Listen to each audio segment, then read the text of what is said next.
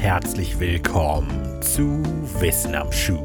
Ich bin Raphael und heute fliegen wir einmal um die Welt.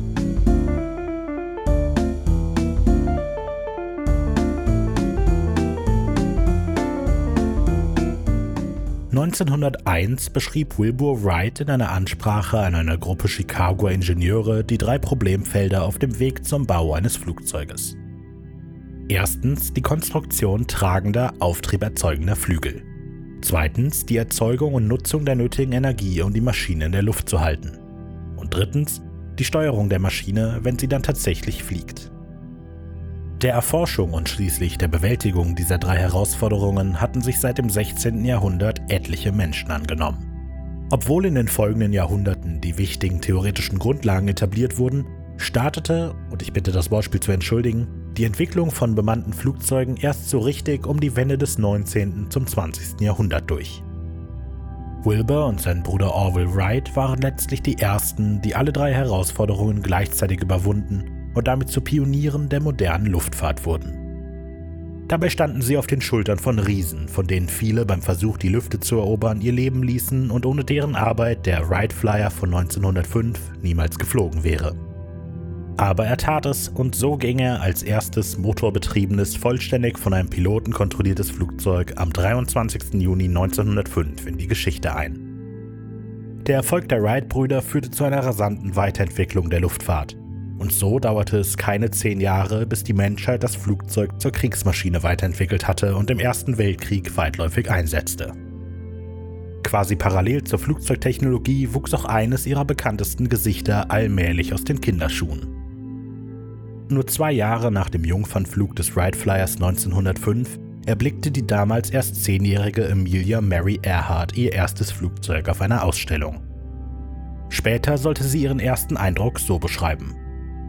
Es war ein Ding aus rostigen Drähten und Holz und sah vollkommen uninteressant aus. Es sollte 13 weitere Jahre dauern, bis in Amelia Earhart die Liebe zum Fliegen geweckt wurde. In diesen 13 Jahren wurde aus dem eigensinnigen und abenteuerlustigen Mädchen eine junge Frau, die sich immer wieder gegen konventionelle Geschlechternormen der Zeit stellte. So sammelte sie während ihrer Highschool-Zeit zum Beispiel Zeitungsartikel über Frauen, die sich in traditionell männlichen Berufen bewiesen. Nach dem Ende der Highschool besuchte sie kurzzeitig das Oxford College für Mädchen, verließ es während des Weltkrieges allerdings, um als Krankenschwester-Gehilfin in Kanada zu arbeiten. Die Erfahrung überzeugte sie, im medizinischen Feld Karriere machen zu wollen. 1918 schrieb sie sich deshalb im medizinischen Programm der Columbia University in New York ein. Auf Drängen ihrer Eltern brach sie ihr Studium allerdings zwei Jahre später wieder ab und kehrte zurück nach Kalifornien. Ende des Jahres, im Dezember 1920, bestieg sie zum ersten Mal in ihrem Leben ein Flugzeug. Als Passagierin des berühmten Weltkriegspiloten Frank Hawk entdeckte sie ihre neue Leidenschaft.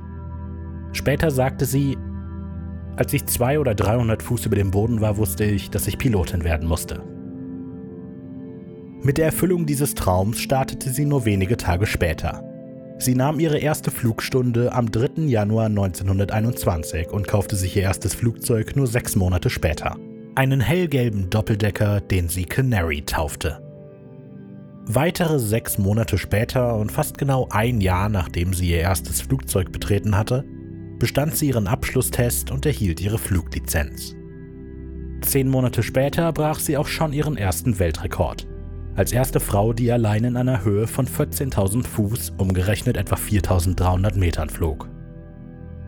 In den nächsten Jahren arbeitete sie als Sozialarbeiterin und machte sich einen Namen in der Fliegerszene. Dies führte schließlich dazu, dass sie im April 1928 im Alter von 30 Jahren einen karriereverändernden Anruf bekam. Wie würde es Ihnen gefallen, die erste Frau zu sein, die den Atlantik überfliegt? Erhard war sofort Feuer und Flamme. Beim Einstellungsgespräch in New York mit den Organisatoren des Projektes wurde sie in die Details des Plans eingewiesen. Vom 17. auf den 18. Juni würde Erhard an Bord einer kleinen Verkehrsmaschine als erste Frau den Atlantik überfliegen. Allerdings lediglich als Passagierin. Tatsächlich soll sie während des fast 21-stündigen Fluges von Neufundland, Kanada nach Buryport in Wales nicht eine Sekunde am Steuer der Maschine gesessen haben. Dennoch machte sie der Flug zur absoluten Berühmtheit. Noch im gleichen Jahr veröffentlicht sie ihr erstes Buch, 20 Stunden 40 Minuten, und tourt mit einer Vorlesungsreihe über ihre Erlebnisse um die Welt. Die Öffentlichkeitsarbeit übernahm dabei ihr Publizist George P. Putnam, der auch die Atlantiküberquerung mitorganisiert hatte. Die beiden wurden schnell Freunde und bald ein Paar. 1931 heirateten sie sogar, eine Vorstellung, die Erhard enorme Bauchschmerzen verursacht hatte. Sie befürchtete, ihre Unabhängigkeit zu verlieren und sich damit ihre Karriere zu verbauen. In einem Brief an Putnam am Morgen vor der Hochzeit schrieb sie, dass sie weder ihn noch sich selber durch ein mittelalterliches Treuegelöbnis aneinander gebunden sehe und dass sie die Heirat nach einem Jahr wieder auflösen würde, wenn sie nicht glücklich zusammen werden würden. Obwohl Emilia darauf bestand, weiter unter dem Namen Erhard in der Öffentlichkeit aufzutreten, war die Ehe zwischen den beiden nach allen Berichten eine treue und glückliche. Das Wissen bei ihrer Atlantiküberquerung, nur eine mehr oder weniger unbeteiligte Passagierin gewesen zu sein, schien trotz alledem immer noch an ihr zu nagen. Also schrieb sie im Mai 1932 erneut Geschichte, diesmal indem sie als erste Frau und als zweiter Mensch überhaupt allein den Atlantik überflog. Der Termin dafür war clever gewählt, auf den Tag genau exakt fünf Jahre nach Charles Lindberghs historischem Flug über den Atlantik. Trotz schlechter Wetterbedingungen schaffte sie den Flug in einer Rekordzeit von knapp unter 15 Stunden, musste aber wegen mechanischen Problemen in Londonderry, Irland statt wie geplant in Paris landen. In den nächsten fünf Jahren flog sie weitere historische Routen in Rekordzeit, setzte sich als Ikone der feministischen Bewegung für Frauen in der Luftfahrt ein und ermutigte junge Frauen, sich in ihrer Karriere nicht von sozialen Normen einschränken zu lassen. 1933 veröffentlichte Erhard deshalb sogar eine eigene Modelinie speziell für die Frau, die ein aktives Leben führt. 1937 tritt sie ihr größtes und tragischerweise letztes Unterfangen an. Sie will die Welt einmal entlang des Äquators umrunden. Das Ganze stand von Beginn an unter keinem guten Stern. Der erste Versuch im März 37 scheiterte schon beim ersten Zwischenstopp in Hawaii. Beim Start brach dort das vordere Fahrwerk, die Propeller krachten in den Boden und das Flugzeug schlitterte mehrere Meter über die Startbahn. Das führte zu einer enormen Verzögerung durch Reparaturen an der Maschine und Neuorganisation des Reiseplans. Diese Verzögerung kostete der Bordcrew auch ihren dritten Mann. Beim ersten Versuch der Weltumrundung waren neben Pilotin Amelia Earhart auch noch die Navigatoren Fred Noonan und Harry Manning an Bord der Maschine. Harry Manning verließ das Projekt kurz nach dem missglückten ersten Versuch, die Gründe hierfür sind jedoch umstritten. Mannings besondere Aufgabe in der Flugzeugcrew war die Kommunikation via Radiosender. Weder Erhard noch Noonan waren daran trainiert. Dennoch starteten sie, jetzt nur noch zu zweit, am 1. Juni den zweiten Versuch. 29 Tage und 35.000 Kilometer später machten die beiden sich bereit für den schwierigsten Abschnitt ihrer Reise. Sie waren bislang von Miami gen Osten geflogen, über den Atlantik nach Afrika, weiter nach Indien und Südostasien. Jetzt waren sie in Neuguinea und machten sich bereit für den kritischen Flug über den Pazifik. Kritisch deshalb, weil der nächste Tankstopp auf der Howland Island liegen sollte, einer Insel mitten im Pazifik mit einer Länge von gerade einmal drei Kilometern. Diese Insel nach mehr als 4000 Kilometer Flug zu finden, war definitiv eine Herausforderung aber Erhard konnte nicht abbrechen. Das ganze Privatvermögen von ihr und ihrem Mann steckt in diesem Projekt. Also hoben Erhard und Noonan am 2. Juli ab und nahmen Kurs auf Howland Island. Um die Navigation zu erleichtern, wurden zwei amerikanische Militärschiffe hell erleuchtet auf der Route positioniert. Zudem sollten die beiden in ständigem Radiokontakt zu einem Schiff der US-Küstenwache bleiben, das kurz vor Howland Island postiert war. Etwa 22 Stunden nach dem Start empfing das Schiff der Küstenwache die Nachricht, wir müssten jetzt über euch sein, aber wir sehen euch nicht. Treibstoff wird wenig. Wir können euch über Radio nicht erreichen. Fliegen auf 1000 Fuß.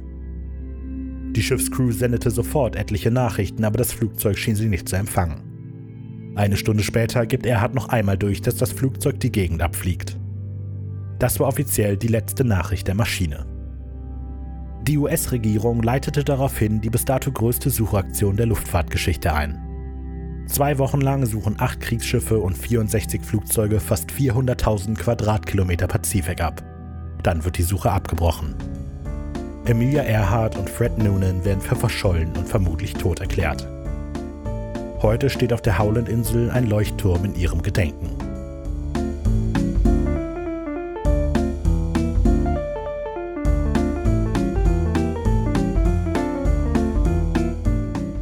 Vielen Dank fürs Hören dieser Folge Wissen am Schuh. Geschrieben, gesprochen und produziert von Raphael Markreiter. Musik von Simon Markreiter. Links und Quellen zu dieser Episode findet ihr wie immer in der Beschreibung. Feedback, Kritik oder ein einfaches Hallo gerne an unsere Social Media Kanäle bei Facebook, Instagram und Twitter, überall at wenig originell, per E-Mail an kontakt at wenig-originell.de oder kommt auf unseren Discord-Server, Link in der Beschreibung.